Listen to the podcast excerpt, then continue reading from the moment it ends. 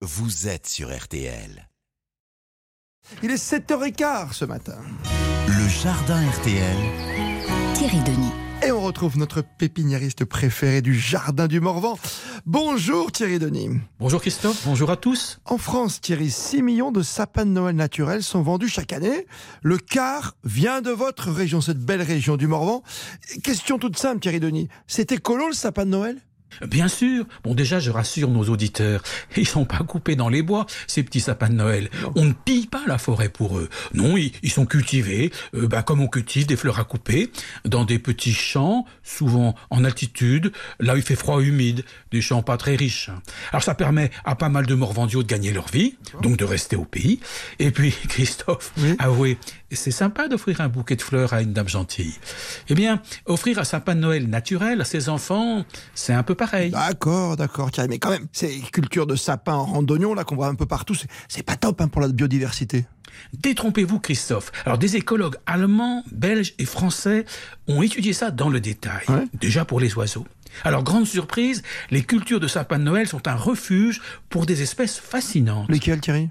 Il y a la pigrièche et la bécasse, ça tout le monde connaît, mais il y a aussi le, le pipite des arbres, il y a la linotte mélodieuse, le bruyant jaune, et puis bah, la plus mignonne, hein, l'alouette Lulu. Lulu qui est fan des sapins de Noël du Morvan. Ça, c'est sympa. Le pipite des arbres aussi. Euh, pour les insectes, en revanche, ça doit pas être le paradis. hein. Bien sûr que si. D'abord, les Ah. plus fidèles amis du jardinier, les carabes. Vous savez, les carabes, ces drôles de bestioles au look un peu scarabée, euh, qui se baladent la nuit pour chasser les limaces. Eh bien, les plantations de sapins de Noël du Morvan en regorgent, et c'est un signe de très bonne santé du terrain. Euh, vous avez dans votre boutique euh, d'autres insectes plutôt sympas? Nos amis les coccinelles. Alors, pas la banale coccinelle des jardins, et, et surtout pas les exotiques qui nous envahissent. Non, une ribambelle d'espèces rares de coccinelles. hein. sur les petits sapins de Noël, elles ont trouvé le territoire rêvé pour se multiplier. Et la plus étonnante dans le Morvan, c'est la coccinelle ocellée. La coccinelle ocellée. Pourtant, Thierry, c'est bombardé de produits chimiques, ces champs de sapins de Noël.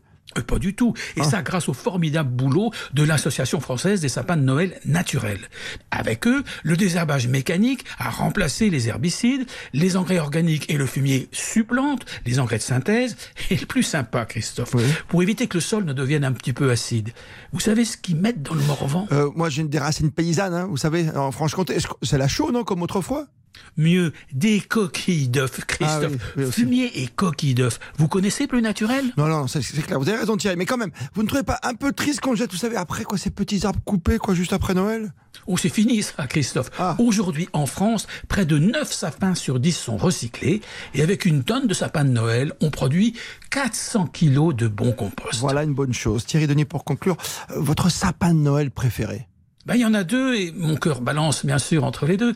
Euh, Il y a l'épicéal traditionnel, il est très joli, ils sont super bons, mais hélas, il n'aime pas trop le chauffage central de nos appartements. Ouais, je comprends Et bien. puis, il y a le plus récent, le Nordman.